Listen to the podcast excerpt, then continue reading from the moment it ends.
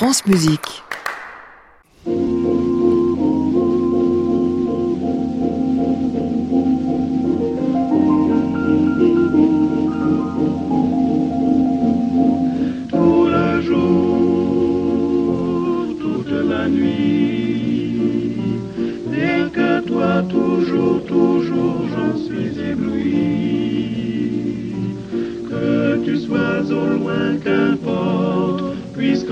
Tendrement je t'emporte, oh mon amour, nuit et jour.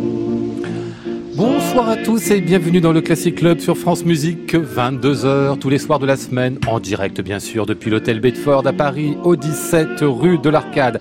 Vous le savez, j'ai pas l'habitude de vous montrer tous les soirs des invités pourris, non vraiment pas, ni des disques pourris, non vraiment pas, mais ce soir, c'est du très haut niveau, high level comme on dit, de musiciens absolument formidables et des disques qui ne le sont pas moins. Björn Schmelzer qui a fondé il y a oh, pas tout à fait 20 ans, mais pas loin, cet ensemble incroyable, le grain de la voix qui nous offre ici de la musique anglaise qu'on ne connaissait ni d'Ève ni d'Adam, et Bertrand Cuillet qui se lance, lui, dans une intégrale, François Couperin, premier volume absolument magistral pour poser tout cela. Eh bien, nous sommes avec eux de jusqu'à 23h. Bienvenue à tous dans le Classic Club.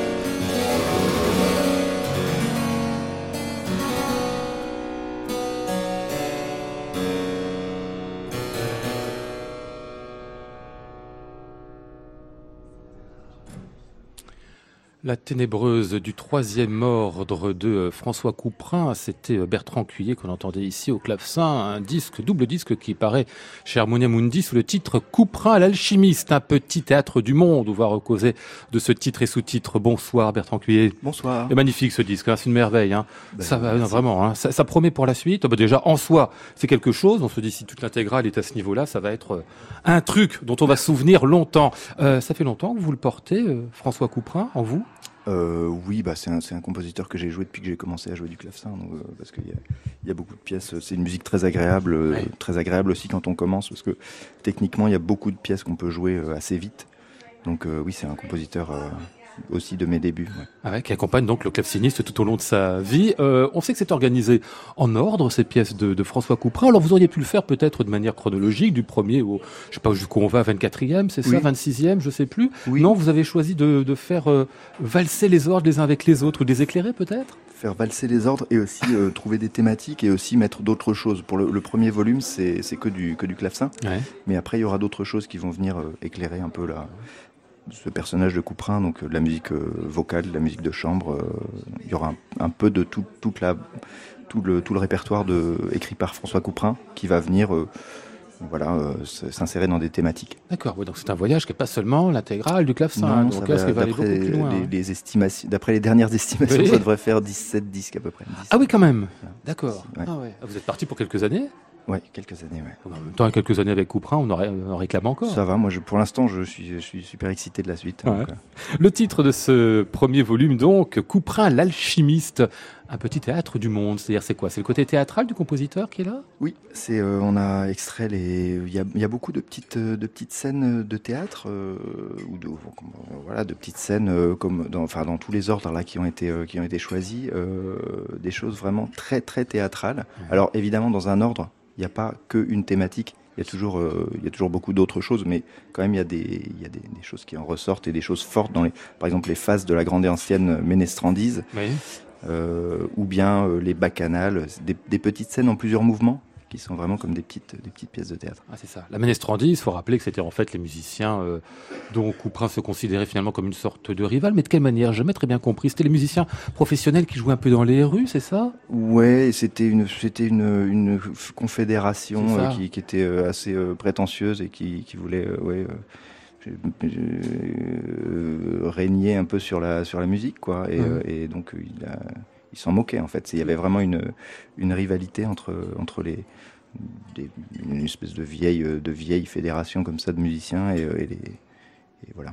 Et donc euh, c'est assez drôle en fait. C'est ah oui, oui, assez oui. ironique et très ironique quoi. Ouais. Euh, D'ailleurs, en termes de caractère, il y a à peu près tout ce qu'on veut dans dans la musique de Couperin. Vous dites ces pièces-là qui sont quasiment de l'ordre du comique à certains moments, presque mmh. descriptives aussi à d'autres fois. Et puis ce qu'on vient d'entendre là, la Ténébreuse, qui est une pièce quand même d'une, enfin d'une presque d'une douleur. Hein. Oui, ben oui, oui, oui. Heureusement, il y a un peu de tout chez lui. euh, y a, mais euh, mais, mais c'est vrai que ce que j'aime bien euh, montrer, euh, c'est que c'est pas un compositeur euh, lisse et, et polissé ouais. comme on pourrait le voir comme un musicien français du XVIIIe siècle. assez formel et, et en fait c'est dans sa musique il y a beaucoup d'autres choses qui se glissent ouais. Voilà. Et c'est intéressant d'aller chercher ça. Ah, on va reparler avec, de tout ça avec vous, Bertrand Cuillet. Je salue parce qu'il est déjà parmi nous. Björn Schmelzer, bonsoir.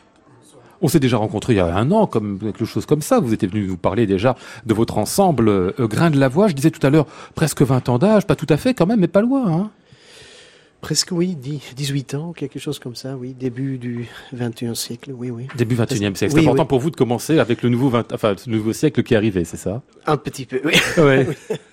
ouais. Pour des musiques qui sont très anciennes, du Moyen Âge, mais qui remontent de plus en plus dans le temps. Là maintenant, vous allez presque aux portes du baroque, là, ces derniers temps, non?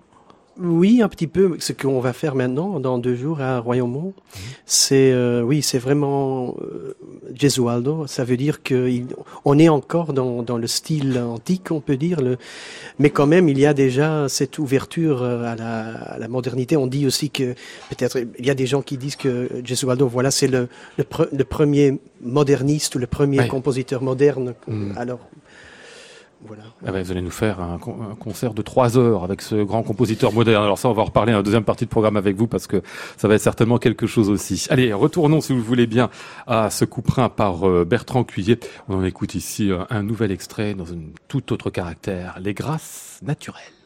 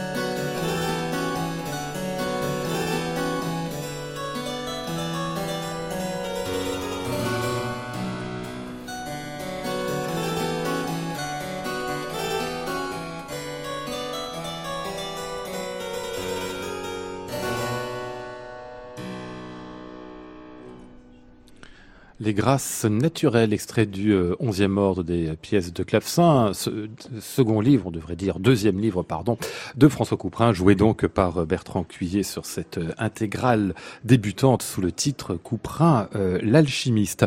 Alors, il y a quelque chose qui m'a vraiment frappé l'oreille lorsque j'ai écouté euh, euh, ces disques-là, euh, Bertrand Cuillet, c'est sur les notes inégales. La manière dont vous les faites, qui est absolument sidérante, je trouve. Rappelez-nous d'abord ce que c'est techniquement qu'une qu'une note inégale en musique ancienne, en clavecin en particulier. Enfin, pas seulement au clavecin, d'ailleurs, ça vaut pour toute la musique entre guillemets baroque. Hein, Alors, une note ne peut pas être inégale si on n'a pas une deuxième.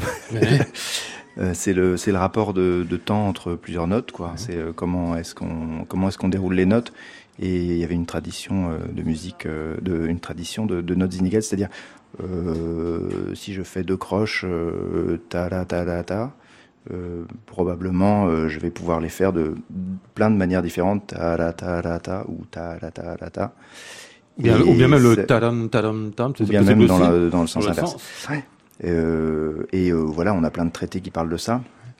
Et donc, on ne sait pas exactement comment les faire, évidemment mais euh, on est invité vraiment à, réfléchir là-dessus, pas seulement en musique française, aussi euh, dans la musique euh, allemande ou dans, ah enfin, dans toutes les, toutes les musiques. Dans, Bach aussi, il y a des notes inégales, on suppose. Mais, éventuellement, parce que Quantz en parle aussi dans, dans, son traité. Donc voilà, on ne sait pas exactement ce que ça veut dire, comment comment comment les faire. On ne sait rien en fait, mais on peut essayer plein de choses. Ah et, très souvent, en fait, dans la musique, enfin dans la musique de clavecin, auparavant, en tout cas moi, je l'avais entendu comme ça. Soit les clavecinistes, ils font pas les notes inégales, ils font des croches, soit ils font souvent très simplement un, voilà, une croche pointée double, quelque chose d'un peu systématique.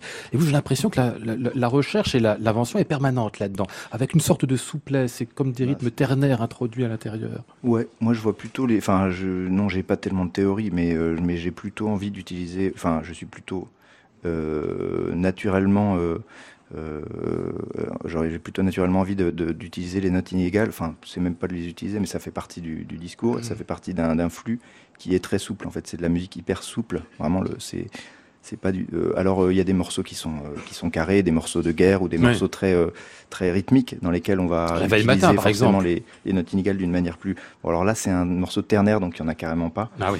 Mais mais mais mais en- oui, en effet, des, des morceaux comme ça plus plus toniques, dans lesquels on va peut-être les faire de manière un peu plus systématique. Oh, je, mais mais c'est vrai que là, par exemple, dans la ténébreuse, pour moi, c'est quelque chose qui s'intègre dans le discours et qui doit être euh, très très souple. Ouais, pas de théorie, parce qu'en fait, c'est l'instinct, le, moment, le goût aussi, hein, on oui, peut puis en parler. le- qui est- le- la musique dit beaucoup beaucoup de choses euh, par elle-même, donc elle, Ouais. elle a vraiment.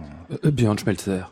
Oui, en, en fait, je, je suis tout à fait d'accord avec toi, en fait, mais je pense que même dans, dans la musique beaucoup plus ancienne, dans la polyphonie, tout, toute la musique qui est en fait quantifiée, qui est, qui est dans le papier, très mesurée et très euh, quantitative, en fait, l'approche est toujours que le musicien casse ça. Il doit, euh, en fait, c'est ça le problème avec beaucoup de musique ancienne. Il est, dans l'écriture, il est très mathématique, très géométrique, mais en fait, des, bons musiciens, ils, ils osent de, vraiment casser ou oui briser en fait euh, cette, cette euh, rigidité euh, de, la- de la notation. Et je pense que c'est même dans Gesualdo, même, même dans la musique beaucoup plus ancienne, on fait ça. euh. Ouais, c'est quelque chose d'ailleurs qui est très important pour vous, Björn Schmelzer, dans votre manière d'envisager la musique. C'est-à-dire que la trace écrite, là, ce qu'on appelle la partition, et qui pour nous, depuis le 19e siècle, est une sorte d'horizon euh, absolu, dans ces musiques-là, c'est juste un, un passage dans un processus qui est un processus musical qui se fait en grande partie hors écriture, et dont l'écriture ne fixe finalement qu'une possibilité.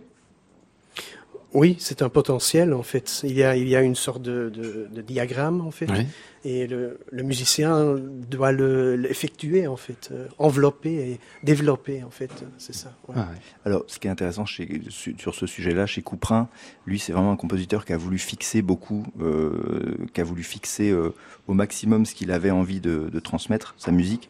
Il a été très très pointilleux sur le, ses éditions et sur ce qu'il a transmis dans les éditions.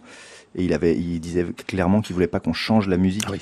Alors, euh, la, la liberté, oui, dans ce qui est écrit, mais euh, mais pas de, du tout même de changer des ornements ou quoi. Enfin, moi, je l'ai ouais. fait un tout petit peu là parce que je me suis dit, allez, tac. Mais euh, mais vraiment À l'état, c'est tout ce que vous avez comme théorie euh, quand vous faites de la musique, Ben non, ou à j'ai pas l'état. de- aucune théorie justement. non, je me suis dit, euh, je me suis dit que, que, que probablement il faisait ça parce qu'il y avait des abus, quoi. Enfin, Ouais. des genres de, des gens qui devaient faire vraiment n'importe quoi et en mettre des tartines, Mmh. et que si on en mettait un dans une dans un ordre, mais, mais bien placé, ça, ça allait sûrement pas le retourner dans sa tombe. J'ai supposé. Mais Peut-être c'était très. Mais il y a aussi cette tradition de, du clavecin avec le c'est de- du de- de- début du XXe siècle de sewing machine. Que, que c'était très en anglais on dit sewing machine quoi, cette ça machine de euh, Ah oui, à ce on faire comprend, la ta- ta- ta- ta- ta- ta- ta- La machine à écrire oui non non pas Ah non, à écrire pardon. la Machine Ah, à coudre, à pardon. coudre, Landowska, tout ça, c'est tradition que, que, que c'est, que, qu'un clavecin sonnait comme ça au début. Ah oui. Et en fait, c'est, c'est, c'est, euh, c'est avec cette note inégale qu'on peut Ah oui, avec cette souplesse-là. Bah oui, parce que Casser ça a ça. quand même un son vilain à la base, quoi. Non, je, Quoi non, donc, je rigole. Non, je rigole. Mais il y avait, rigole, je il y avait rigole. cette idée que aut- aut- authenticité, c'est vraiment cette idée Ouais, de, ouais, bah de oui, faire ouais. très mathématique C'est ça, les oui, choses. oui, oui. Ouais, ouais, Comme ouais. c'est écrit, quoi. contre le romantisme aussi. Oui, ouais, ouais. Et, euh, voilà. Ouais. Et maintenant, ça revient en fait. Il y a des choses à chercher. Bonne chose. Oui, oui, on Classic Club, Lionel Esparza, France Musique. Allez, encore un extrait de ce disque de euh, Bertrand Cuillet. C'est ici euh, l'artiste. On sait qui c'est, l'artiste, dans ce 19e ordre de Couperin. C'est Couperin lui-même ou ce serait un artiste peintre? Est-ce que d'ailleurs le musicien se considérait comme euh, Non, un bien- artiste, là? Ce qui est bien, je sais pas. Ce qui est bien, c'est qu'on sait, on sait pas grand chose en fait. Euh, Il y a, il y a, il y a des plein de titres. Oh, si, il y a des titres, on sait de qui il parle. Mais il y a plein de titres pour lesquels on peut penser ce qu'on veut. Moi, j'aime bien pas trop, trop chercher Ouais. pour euh, imaginer ce que je veux. Voilà. Mais c'est vrai que là, pour moi, quand même, c'est lui.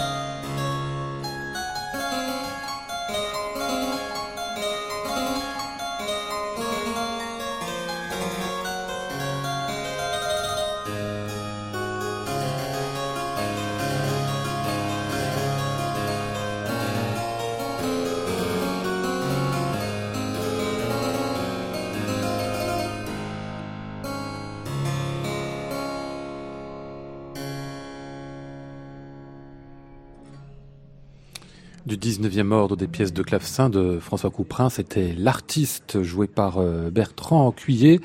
Vous êtes incorrigible, hein, pendant qu'on écoutait ça, vous étiez en train de faire la critique de ce qu'on était en train d'entendre. Bah, Je sais, vous êtes exigeant. Bah oui, bah oui, mais quand même.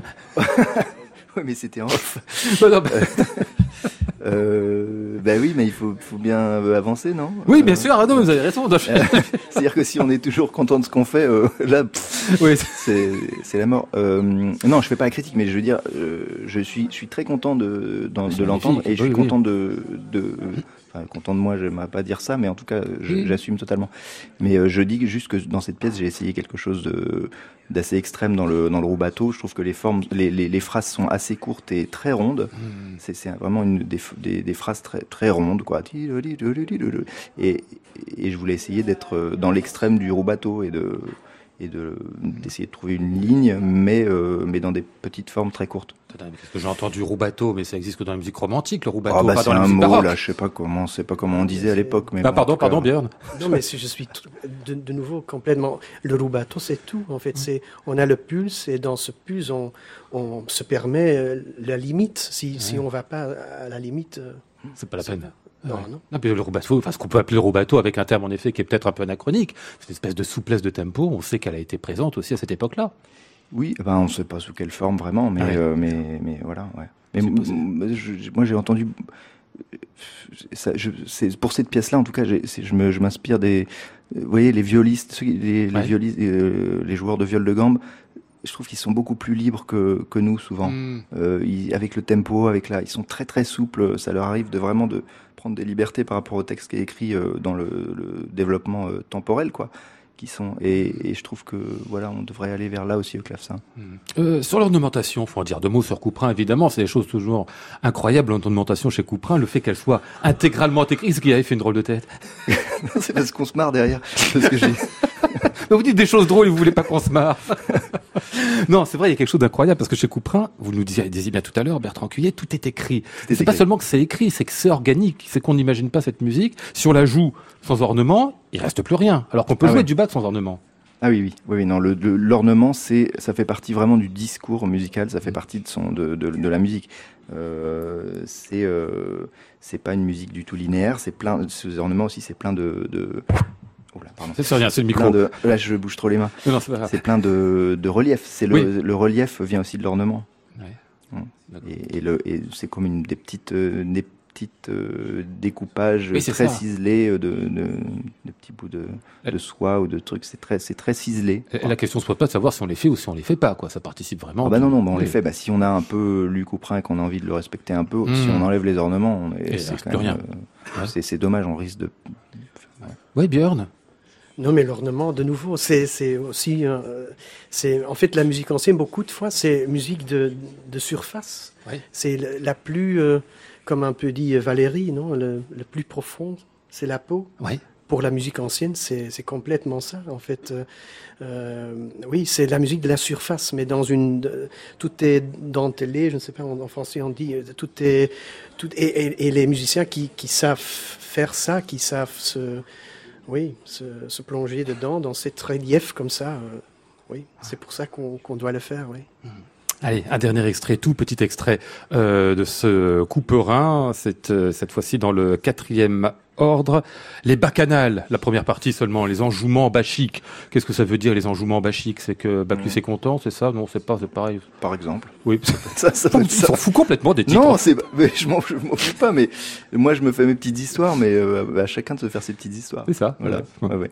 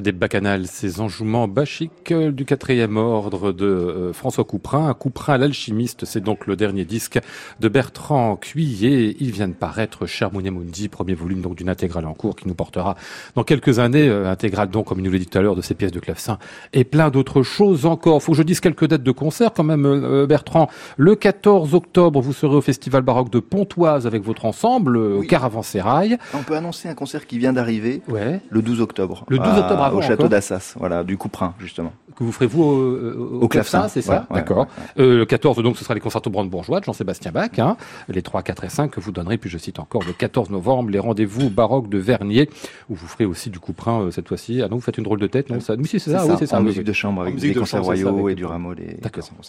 Euh, dernière question, Bertrand Cuillet, c'est quoi les petites voitures vous, avez, vous vous jouez aux petites voitures à votre âge encore, non? Fallait pas. je, savais qu'il n'y a pas de off ici. Euh, qu'est-ce que bah, c'est une petite voiture, ouais. c'est Ouais, mais c'est avec- euh, c'est quoi c'est une C'est votre, voiture. votre voiture à vous, c'est ça? Non, mais c'est mon fils qui aime bien mettre une, un petit souvenir quand je pars. euh, Souvent, il met quelque D'accord. chose dans la poche ou un doudou, une voiture. Voilà, je vous la fais écouter. C'est une voiture de pompier.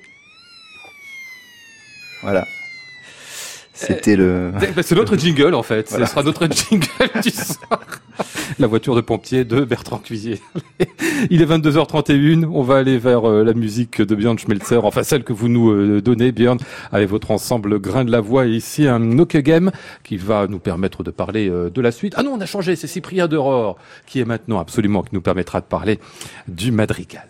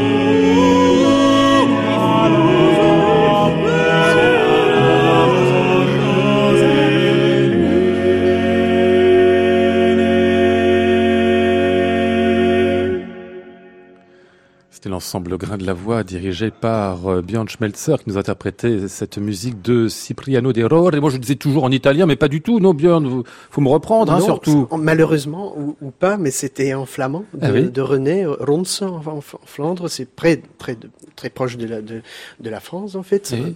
Mais euh, on pensait toujours que son nom est en fait italianisé, mais c'est pas vrai. C'est un nom de Rore. C'est une famille qui existe encore. Il y a des, des boulangers là qui, qui Ah oui ce- encore ce nom. Oui, oui, et voilà, il, ça, ça faisait très bien en- comme humaniste, comme musicien au XVIe siècle d'avoir ce nom parce que les Italiens comp- comprenaient ça, pouvaient prononcer ça facilement. Ouais. Alors, ce qu'on entendait ici, alors, on faisait des, des rapprochements tout à l'heure euh, du rubato d'un côté, euh, des notes inégales de l'autre, et vous, vous nous faisiez remarquer à un certain moment, vous faites des trémolos, en fait, même de la, des vibrations, comme euh, un, un violon du 19e siècle. Mais Enfin, oui, je- j'exagère. Non, non, mais vous exagérez, exagérez pas. En fait, je pense que pour moi, il y, a tout, il y avait toujours ce longue durée. C'est, un des, une des grands problèmes que j'ai avec cette musique ancienne comme Ouais. institut que qu'on a des les dogmati- dogmatismes c'était comme ça c'était en fait il y a une longue durée de musicalité aussi et Mhm. qu'on se qu'on se trouve dans évidemment aussi dans des autres genres qui qui sont maintenant peut-être dans la marge de la musique classique comme ça et on, on, on peut apprendre beaucoup de ça. euh, Et évidemment, il y a mes chanteurs ici, ils viennent un peu partout et ils ont cette bagage et ils font des propositions. Peut-être on fait ici un parce que parfois dans, dans la musique polyphonique aussi dans ce temps ou encore plus plus plus ancienne, les, les notes sont très longues. Si on si on va ça dans une partition, des notes de 10 secondes juste euh, straight, comme on Mm. dit en anglais. Mais comment on le fait? C'est clair qu'ils ont fait une sorte de messa di voce ou une sorte de, de crescendo ou une sorte de, De faire vivre cette note. Évidemment, oui. Mm. Les, can- les cantus firmus aussi dans, dans, dans les messes, c'était vraiment des fils électriques. Et on avait besoin des chanteurs, peut-être parfois des solistes, parce que c'était pas comme cinq, cinq, cinq euh, garçons qui chantent tout, tout, euh, tout ensemble le cantus firmus. Non, parfois c'était juste un monsieur avec une voix de très très grande qui avait vraiment chanté ça comme euh, oui dans l'acoustique aussi et que ça change aussi complètement euh, l'architecture de, cette polyphonie. Ce qui est passionnant dans votre manière de voir, à grain de la voix, enfin votre manière de voir à vous, euh, Björn Schmelzer, euh, pas de dogme en effet, vous remettez toujours tout en question avec une très grande liberté, une très grande connaissance évidemment historique aussi, mais à un certain moment, euh, il faut créer soi-même, il faut que le musicien se mette devant, parce que de toute façon, on ne sait pas comment ça se faisait, on ne saura jamais. Non, c'est ça, et c'est de la musique, comme comme tu as dit aussi, hein, que, que, que, en fait, il y a, on a besoin d'une grande intuition aussi, intuition musicale. C'est pas juste les, les, parce que beaucoup de choses, ils sont pas. C'est c'est une chose très très bizarre quand on fait de la musique. Il y a une sorte de révélation quand on joue la musique, et c'est une sorte de connaissance de la musique qui viennent pas des, des sources ou des euh, sources historiques, archi- des, des archives, mais de la musique même. Une sorte d'immanence de, de connaissance de cette- de- dans cette musique. Et ça, c'est très difficile à, à comprendre parfois pour, pour des, des, des musicologues ou des gens qui, qui, qui veulent que qu'on qu'on vient avec ce qu'on appelle en anglais hard evidence, hein, euh, des évidences dures, des choses qui sont euh, euh, et voilà presque Ouais. scientifique, enfin, qui Oui, pourrait être en tout cas approché de manière euh, rationnelle. oui. Et évidemment, ce que, ce que vous dites aussi, que la musique, par exemple, de Cipriano c'est- c'était en flamand, Ouais. mais il était dans un continuel déplacement parce qu'il est, il est né en Flandre, mais en même temps, il a euh, travaillé euh, euh, en Italie, Mhm. dans, dans quelques cours, pas seulement euh, à Parma, mais aussi à Venise, qui a une, avait une tradition complètement différente des autres cours en Italie. Il était aussi à, à Munich, euh, chez Lasso, Orlando di Lasso. Alors, il a travaillé et fait, fait de la musique pour des, des, des chapelles complètement différentes aussi. Et comment on, on pense, on pense cette différence? J- J'aime beaucoup de travailler avec cette diversité aussi. Vous serez donc euh, samedi euh, à Royaumont, ce sera au réfectoire des moines à partir de 20h45 pour une nuit euh, Gesualdo avec euh, l'ensemble euh, Grain de la Voix. Vous donnerez les réponses ténèbres de Carlo Gesualdo en une seule soirée. Quand on dit nuit, c'est que ça va, ça va durer parce que ces réponses ténèbres, il y, a- il y a de la musique, hein, ça dure des heures. Hein. Oui, ça va être entre 3 et 4 heures, 3 heures, Ah, comme ouais. ça.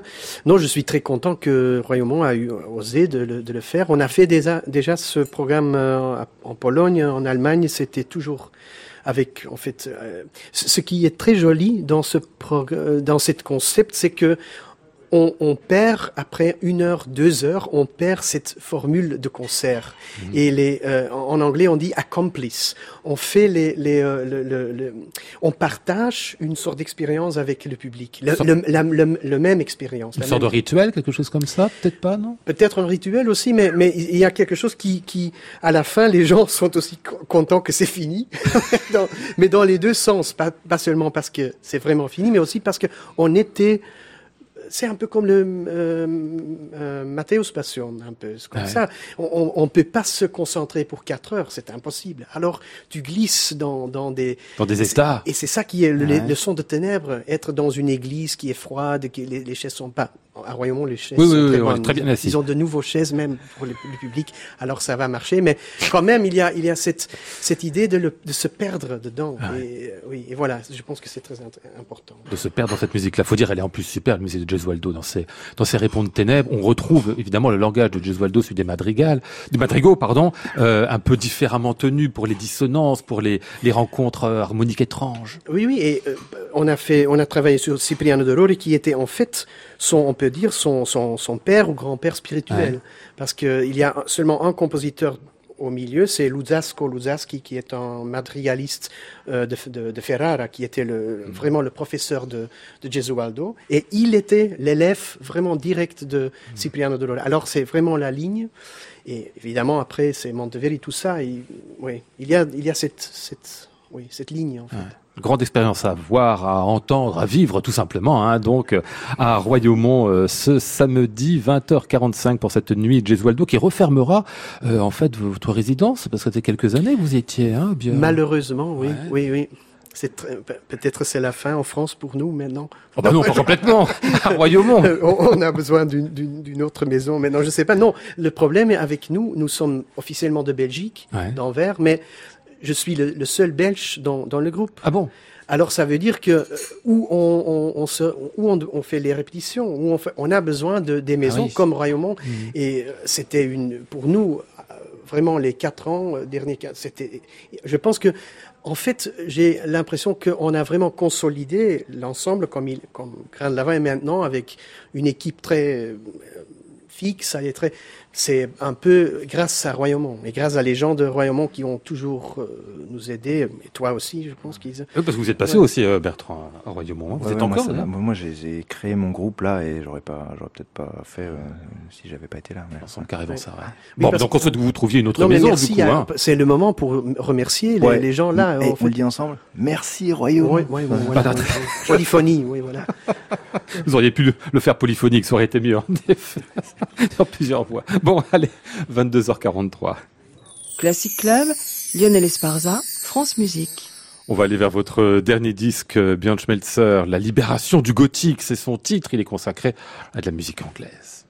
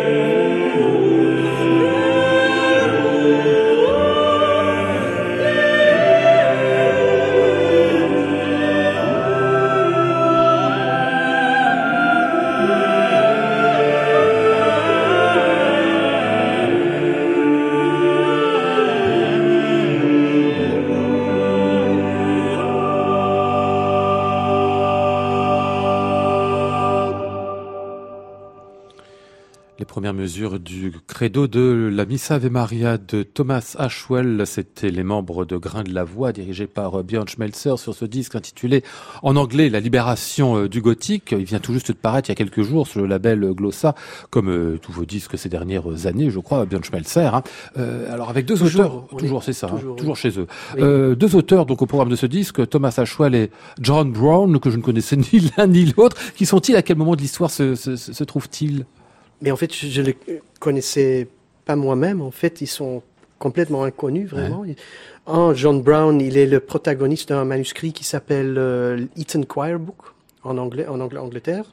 Et évidemment, normal.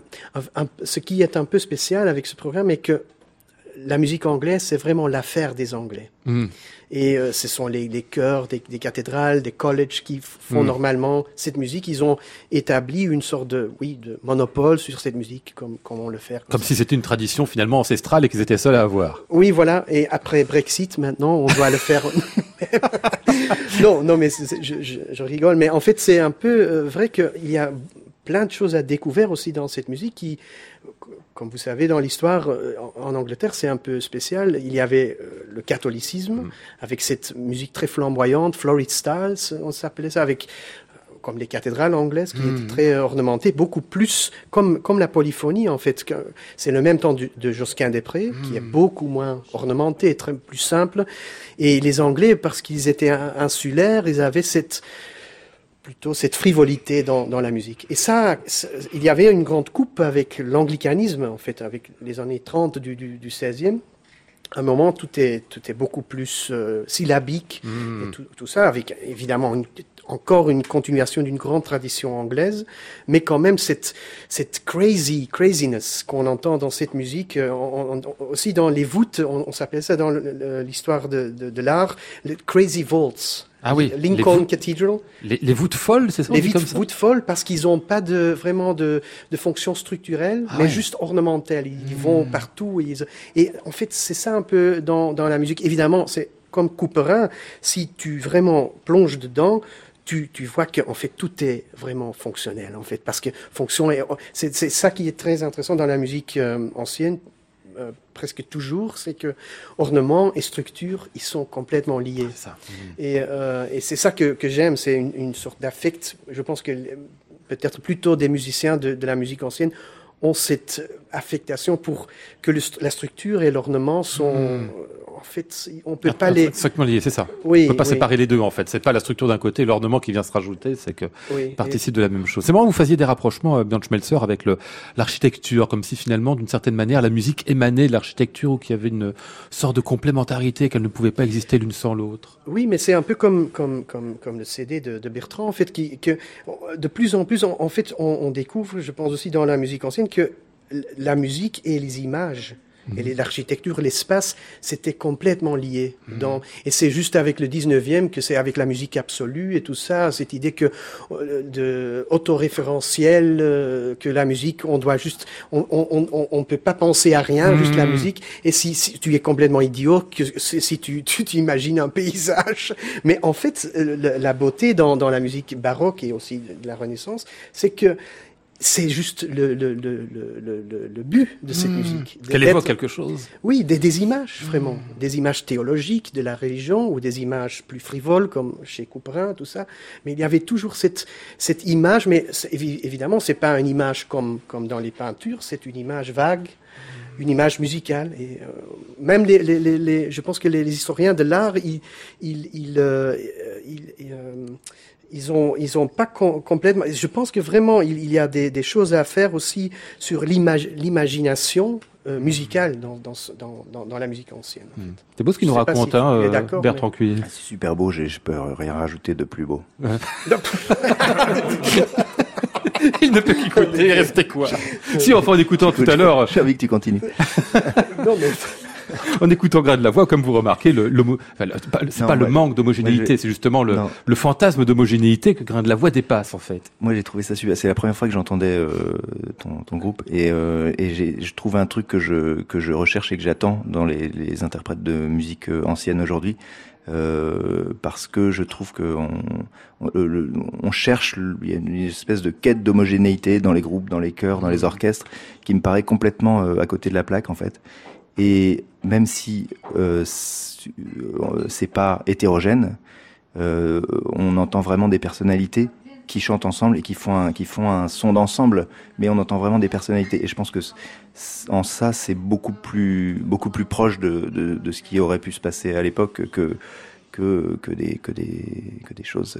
euh, L'homogénéité, c'est encore un fantasme 19e, c'est ça? Non, mais aussi, je, il y avait toujours dans la musique ancienne cette fausse modestie, non? Que les, les, les musiciens, c'était juste des médiums, ils n'ont pas de personnalité, on doit... Mais je pense que c'était beaucoup de fois des, de, de, de fausses modesties. En fait, maintenant, peut-être on peut... libé- libération, liberation of the Gothic, pour moi, c'était aussi libérer, vraiment, c'est John Ruskin qui dit ça, que, en fait, les, les bâtisseurs de cathédrales dans le gothique, ils étaient libres parce qu'ils pouvaient, avec leur propre euh, capacité d'artiste, euh, contribuer à une cathédrale. Et c'est ça, cette idée, en fait. Allez, on va écouter euh, un extrait d'une des pièces merveilleuses de ce disque-là. John Drone, Salve Regina.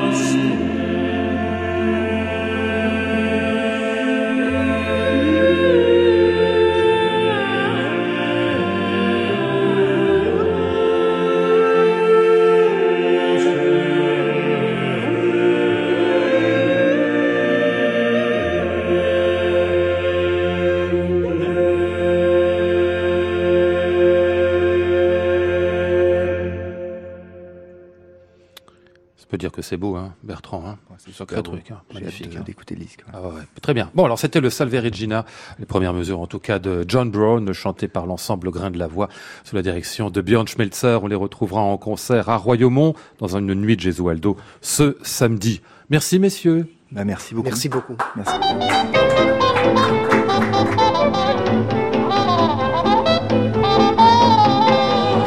Nous étions ce soir avec Maud Nourri, Flora Sternadel, Antoine Courtin, Stéphane Foulon et Jean-André Giannichini. Voici le ciel peuplé de ces moutons blancs, voici la mer troublée, spectacle troublant. Je vous retrouve demain, vendredi. Nous serons entre Bérénice et les Huguenots. C'est le titre avec Michel Parouti, Richard Marté et Christian Merlin. J'entends la ville qui me dit bonsoir et moi sur le quai de la gare, je dis de mon mieux des mots d'adieu. Je sais pas qui est cet applaudisseur fou, c'est pas moi. Il est 23h sur France Musique. Anne Montaron pour à l'improviste. À réécouter sur francemusique.fr.